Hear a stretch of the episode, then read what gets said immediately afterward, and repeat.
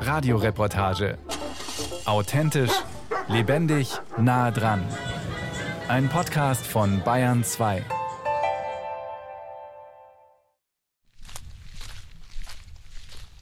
Mitte Dezember im Nationalpark Bayerischer Wald. Also wir sind in der Bergmischwaldregion, umgeben von Buche, Fichte und Tanne auf ungefähr 800 Meter Höhe. Franz Leibel bleibt unvermittelt stehen, deutet auf eine Spur im Harsch, das Trittsiegel eines Luchses. Da ist vor einigen Tagen einmal ein Luchs vorbeigegangen.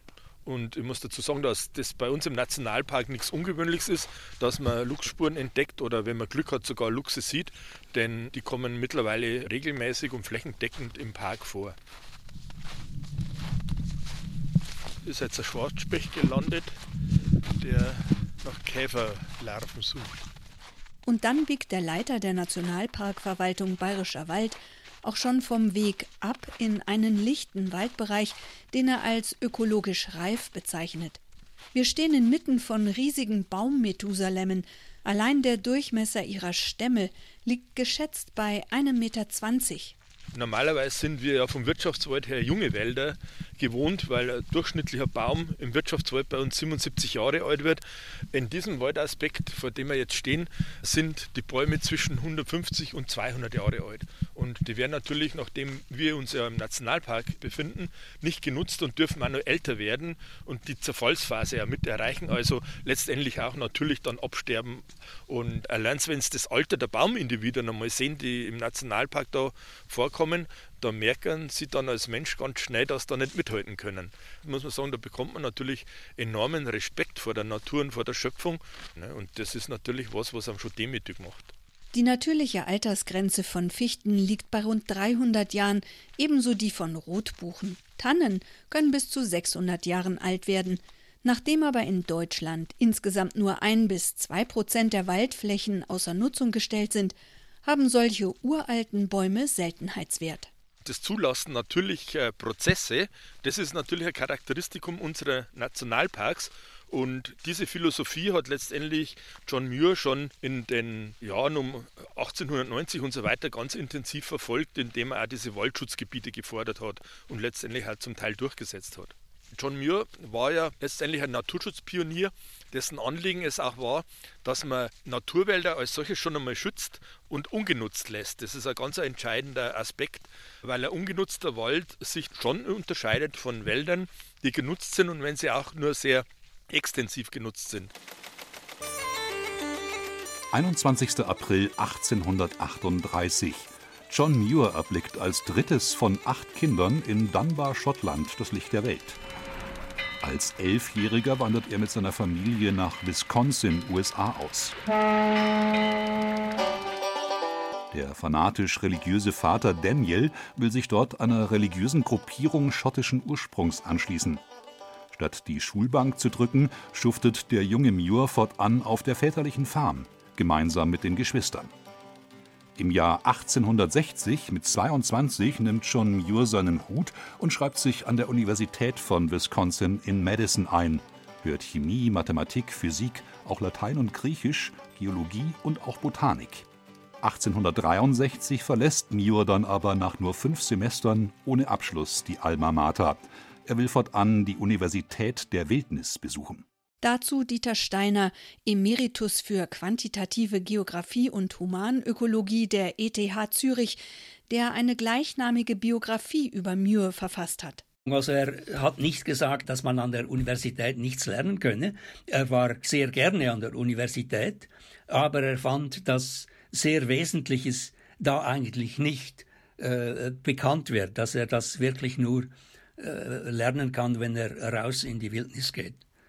Er meinte, er tausche die akademische Lernumgebung jetzt einfach gegen die Universität der Wildnis, also gegen das, was er aus der direkten Begegnung mit der Natur lernen könne. Und so begibt sich der nun 25-jährige Muir zu Fuß auf seine erste Botanisierexkursion am Wisconsin-Fluss entlang bis zur Mündung in den Mississippi, immerhin rund 690 Kilometer. Die dabei erlebten Natureindrücke hält er in einem Tagebuch fest. In seiner Biografie schreibt Dieter Steiner, dass Muir sich dabei gewahr wird, wie schwer sich erlebte Schönheit der Natur angemessen in Worte fassen lässt. In einem Brief an seine Schwester Sarah schreibt Muir nämlich Diese Schluchten sind die perfekten, himmlischsten Gewächshäuser, die ich je gesehen habe. Es gibt da tausende von glücklichen Blumen, aber besonders gut gedeihen Farne und Moose. Es gibt keine menschliche Sprache, die dies je beschreiben könnte. Dazu merkt Biograf Dieter Steiner in seinem Buch an, dass der junge Muir die eigene poetische Gabe noch nicht realisiert habe, die es ihm erlauben wird, das vermeintlich Unmögliche doch möglich zu machen. Außerdem sei er sich zu dem Zeitpunkt auch noch nicht gewahr, dass dabei das Tagebuch, in das er fortan spontan Eindrücke und Gedanken schrieb, eine wichtige Hilfe sein würde. John Muir ist ein Nature Writer, der ein bisschen wie Humboldt und Darwin die Welt bereist hat, auch darüber geschrieben hat, obwohl das meiste sich auf Amerika bezieht. Seine Sprache ist einfach, aber sie ist auch sehr religiös. Und wir haben heute eine kritischere Geschichtsschreibung und eine kritischere naturwissenschaftliche Beschreibung als zur Zeit von John Muir. Und trotzdem lohnt es sich, diesen John Muir wieder zu entdecken. Er konnte relativ gut schreiben, aber er hat Schwierigkeiten gehabt. Es hat es mal verglichen mit dem Roping, also mit dem Anseilen eines jungen Ochsen. Also er wurde dazu gezwungen, mehr oder weniger von den Verlegern. John Muir stellt für Professor Christoph Mauch vom Rachel Carson Center for Environment and Society an der LMU München eine schillernde Persönlichkeit mit vielen Facetten dar. Am besten zu verstehen sei der Autodidakt, Erfinder, Entdecker, Geologe, Ingenieur, Naturphilosoph und Forscher, Zoologe und Schriftsteller Muir aber, wenn man ihn als rebellischen Sohn begreife. Der Vater hat alles verkörpert, was John Muir nicht mochte. Der Vater war biblizistisch, der Vater war patriarchalisch, die Ehe hat nicht gut funktioniert, der hat die Jungs schuften lassen. John Muir hat gesagt, wir sind alle Sklaven weil wir uns überarbeiten müssen. Der Vater mochte die wilde Natur nicht. Für den Vater war der Garten die Natur. Die Kinder haben in Schottland jeder so eine kleine Parzelle bekommen, auf der sie anpflanzen konnten, was sie wollten. Aber John Muir ist immer in diese wilde Natur hinausgegangen. Allem voran sieht Christoph Mauch in John Muir aber einen modernen Denker. Ja, viele Amerikaner sagen ja, äh, he is the father of the national parks. Und in gewisser Weise stimmt das. Er hat lange, lange Zeit in Yosemite gelebt. Aber John Muir war sicher einer der ersten, die nicht nur diese wilde Natur gewertschätzt haben, sondern die auch erkannt haben, dass es Grenzen gibt in der Natur. Und äh, wie gefährlich es ist, in diese Natur einzugreifen, dass der Bergbau, der Goldbergbau die Natur zerstört und dass wir darauf achten müssen, dass diese Natur nur begrenzte Ressourcen zur Verfügung hat und dass wir sie zerstören können. Zerstören dadurch die Lebensgrundlage. Ein absolut moderner Gedanke zu Muirs Zeiten, dem sogenannten Gilden Age, dem goldenen Zeitalter, das von rasantem wirtschaftlichem Wachstum gekennzeichnet war. Aber John Muir ist tatsächlich ein echter Globetrotter gewesen. Ist aber auch einer, der die Berge von Kalifornien und die Berge von Alaska beschrieben hat wie kein anderer. John Muir Universalgenie und Globetrotter. Zeit seines Lebens reist John Muir. Allein sechsmal entschwindet er in die Weiten Alaskas oder begibt sich zum Beispiel auf einen 45-tägigen Marsch durch Indiana, Kentucky, Tennessee und Georgia bis nach Florida. Auch Kanadas Wildnis durchstreift Muir zwei Jahre lang besucht in späteren Lebensjahren auch Europa, Asien und Afrika, Australien und Neuseeland monatelang. Und mit 73 Jahren erfüllt er sich seinen Lebenstraum. Er wandelt in Südamerika auf den Spuren Humboldts, ein Vorbild, dessen Reiseberichte er alle schon früh verschlungen hat. Darüber schreibt Kunsthistorikerin und Sachbuchautorin Andrea Wulff in ihrer Biografie Alexander von Humboldt und die Erfindung der Natur im April 1911 verließ Muir Kalifornien und durchquerte das Land auf der Southern Pacific Railroad zur Ostküste. Am 12. April ging er in New York an Bord eines Dampfschiffes. Endlich reiste er zu dem großen heißen Fluss, den ich immer schon sehen wollte. Zwei Wochen später erreicht Muir Belém in Brasilien, das Tor zum Amazonas. Mehr als ein Jahrhundert nachdem Humboldt zu seiner großen Expedition aufgebrochen war, setzte Muir endlich seinen Fuß auf südamerikanischen Boden. Muir ist ja vor allem eben für diese Seite seines Wesens bekannt, dass er sich quasi der Natur an den Hals warf, wenn man es so sagen kann. Muir war ja eine Art Zivilisationsflüchtling, jedenfalls in seinen jüngeren Jahren. Und er hat zum Teil wochenlang unter einfachsten Verhältnissen in der Wildnis gelebt und überlebt. Stadtleben war nichts für ihn. Er fühlte sich da einfach nicht wohl. Er musste so quasi die freie Luft der Natur haben. Und die Erforschung der Natur, das war einfach sein Anliegen und auch das alles selbst erleben zu können, nicht einfach indirekt mitzubekommen. Und das Leben in der Zivilisation, das war für ihn noch längere Zeit eine nicht lebbare Vorstellung. Genauso wenig wie das Thema Ehe, so Biograf Steiner. Erst mit 42 Jahren, 1880, heiratet Muir die etwa zehn Jahre jüngere Louisa Wanda Stransel, genannt Louis. Sie ist Pianistin und Tochter polnischer Immigranten, die eine große Obstfarm mit Plantagen in den Hügeln östlich der Bucht von San Francisco betreiben. John Muir führt diesen Betrieb zehn Jahre lang erfolgreich, entwickelt ihn zu einem hochprofitablen Unternehmen. Dabei sind ihm vermutlich sein Erfindergeist und großes handwerkliches Geschick sehr zu Pass gekommen. Er war einfach eine äußerst intelligente Person, ein ausgezeichneter Handwerker.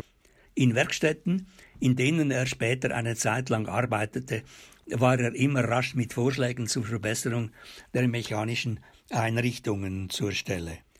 Als er noch als Jüngling zu Hause lebte, bastelte er nächtlicherweile im Keller nützliche Instrumente bis seltsame Erfindungen, von denen die bizarrste wohl die Frühaufstehmaschine war, ein Bett, das über einen durch eine Uhr geregulierten Mechanismus verfügte, der es zu gegebener Zeit in die Senkrechte aufstellte. Denn zu Hause war John Muir Lesen und Lernen nur vor Sonnenaufgang gestattet. 1860 stellt er dann diese und andere Erfindungen auf der Landwirtschaftsausstellung in Madison, der Hauptstadt des Bundesstaates Wisconsin, aus. Er gewinnt den Ingenious Whittlers Award, was frei übersetzt so viel wie Genialer Tüftlerpreis heißt. Dazu Christoph Mauch vom Münchner Carson Center.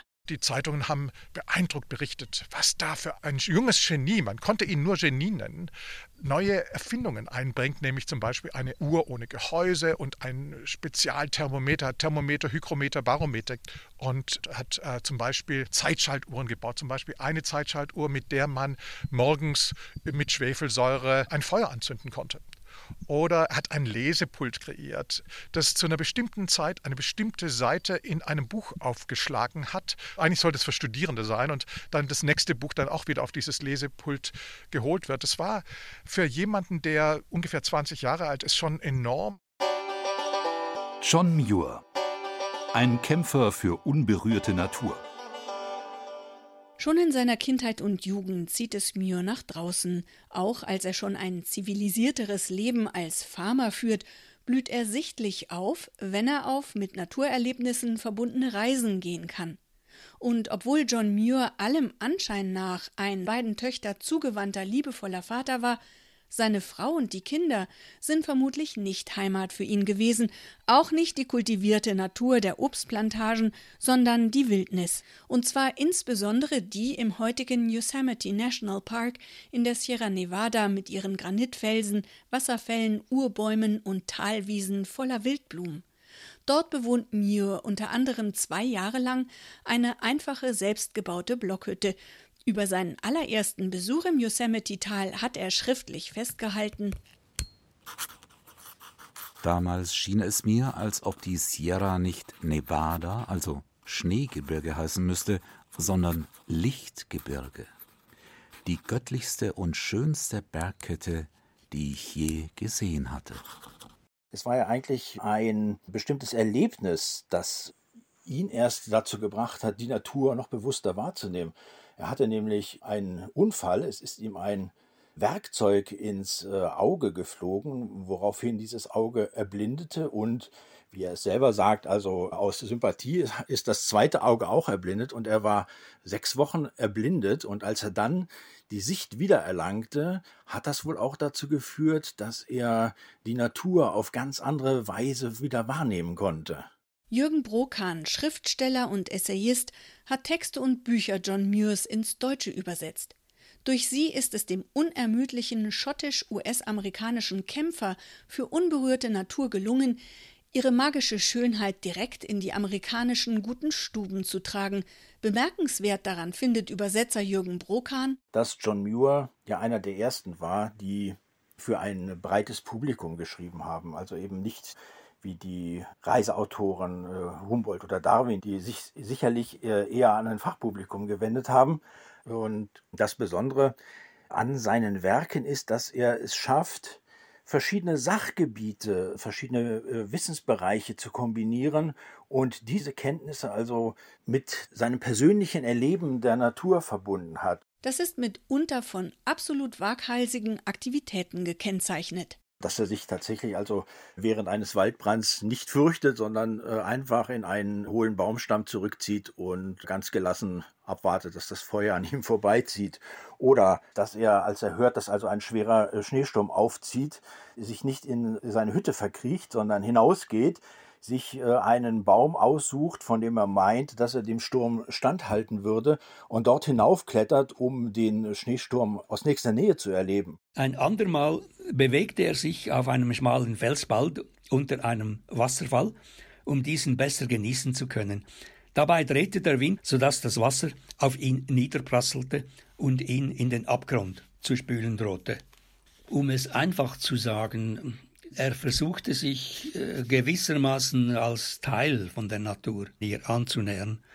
Und er führte Gespräche mit Tieren, mit Pflanzen, sogar mit Steinen. Er fragte, wo kommst du her und so weiter und hatte das Gefühl, dann auch Antworten zu bekommen. Es wäre jedoch völlig falsch, betont Biograf Dieter Steiner, John Muir, der auf alten Fotos mit dem langen gelockten Bart wie eine Mischung aus Louis Trenker und Almöhi anmutet, als spinnerten Abenteurer abzutun. Denn Muir führt Naturstudien durch, veröffentlicht Artikel darüber und wirkt so lange als Lobbyist für den Erhalt der wilden Natur des Yosemite, bis der Kongress im 1000 Kilometer entfernten Washington 1890 ein Gesetz verabschiedet, mit dem die Landschaft zum Nationalpark erklärt wird.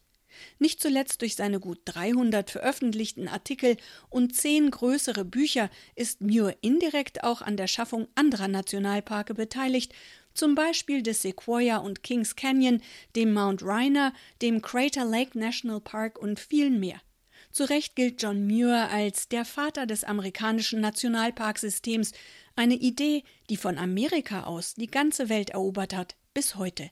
Den Motor für Muirs unermüdliches Streben in der Sache, die liegt für Dieter Steiner klar auf der Hand. Er sah in den Naturphänomenen göttliche Erfindungen und sagte einmal, es mag ein schlechtes Zeichen sein, aber ich gebe zu, dass ich größere Freude daran empfinde, die Macht und Güte Gottes aus den gemachten Dingen statt aus der Bibel zu lesen.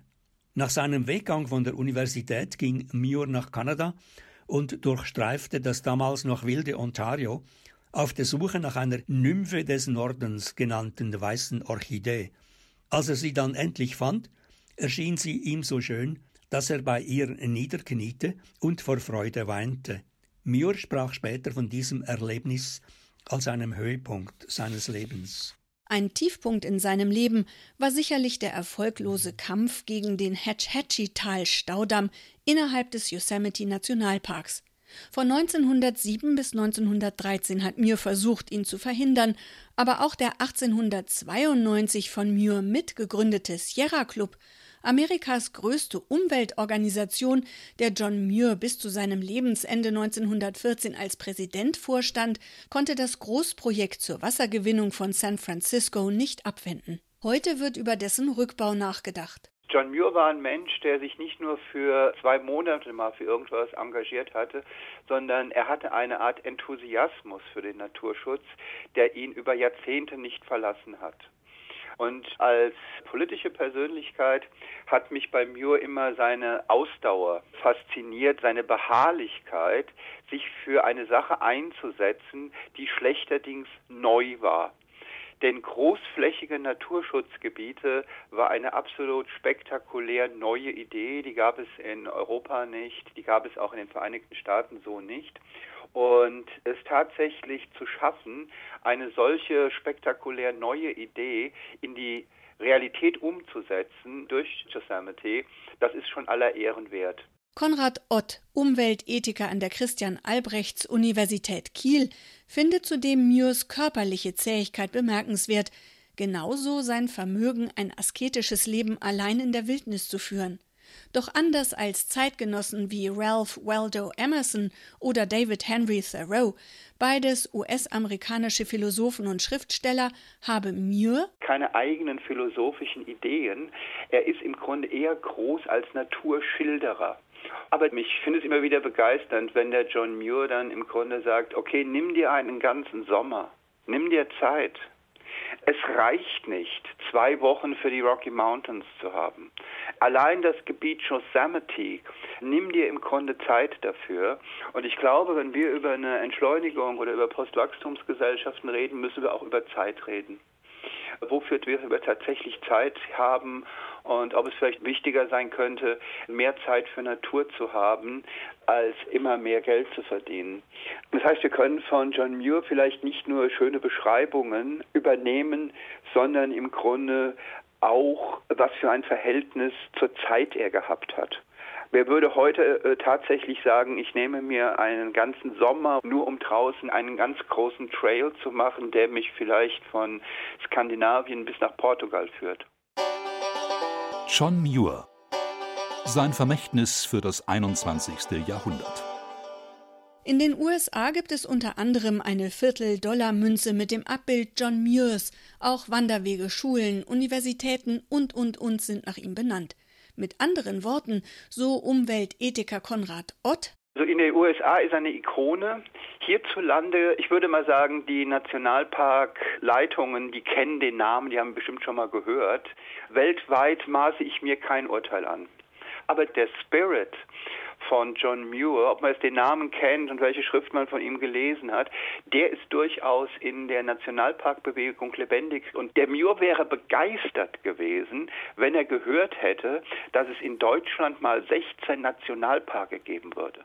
Der John Muir, der hat eben auch im Laufe seines Lebens weit hinausgeschaut über dieses Kalifornien, über dieses Yosemite Valley und hat eben dann auch Weltreisen gemacht. Er hat sämtliche großen Regionen besucht und hat dort die großen Baumarten angesehen. Das wollte er alles persönlich erkennen. Die Himalaya-Zeder genauso wie die neuseeländischen großen Bäume oder in, in Australien die Eukalyptusbäume. Das war ihm alles ein großes Anliegen, das mal persönlich zu sehen. Und das hat er eben dann auch festgehalten und sein ganzes Lebenswerk ist ja eigentlich so eine Werbung für die Bewahrung der Schöpfung. Und das ist durchaus eine große Vorbildfigur. Andererseits ist sich Manfred Siering, Vorsitzender der Ornithologischen Gesellschaft in Bayern, ganz sicher, John Muir wäre wahrscheinlich entsetzt, wenn er sehen würde, welche Kolonnen von Leuten überall unterwegs sind, gerade in den naturbelassenen Gebieten. Und er wird sich vermutlich im Grabe umdrehen.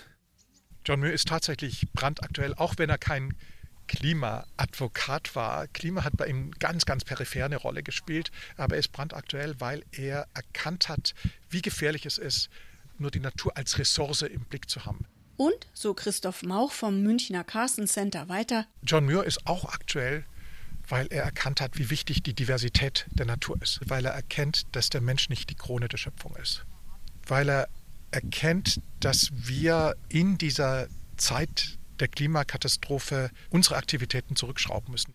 Übrigens Nomen est Omen, Muir. Das ist ein schottisches Wort für Moor oder Wildnis. Es ist somit quasi ein Muss für John Muir gewesen, sich bis zu seinem Tod am 24. Dezember 1914 mit ganzer Seele der wilden Natur zu verschreiben und für ihren Erhalt zu kämpfen. Biograf Dieter Steiner. Muir kann uns daran erinnern, dass wir nur über die Runden kommen werden, wenn wir die Fähigkeit wieder entwickeln, der noch verbleibenden Natur mit Liebe zu begegnen, so dass wir auch genügend motiviert sind, zu retten und zu erhalten, was noch möglich ist. oder darüber hinaus vielleicht schon Zerstörtes wieder zu restaurieren. Der Punkt ist ja der, dass wir heute versuchen, unsere Probleme rein rational technisch zu lösen und das aber auch nicht schaffen, weil die Politik zu träge ist und sich von der wachstumsgierigen Wirtschaftslobby immer wieder einlullen lässt. Wir müssen fähig werden, statt der einseitig technologischen eine, wie ich sie nenne, humanökologische Perspektive zu entwickeln. Allerdings äh, dürfte dies ohne grundlegende strukturelle Änderungen, vor allem die Art und Weise, wie wir auf diesem Planeten wirtschaften, nicht gehen.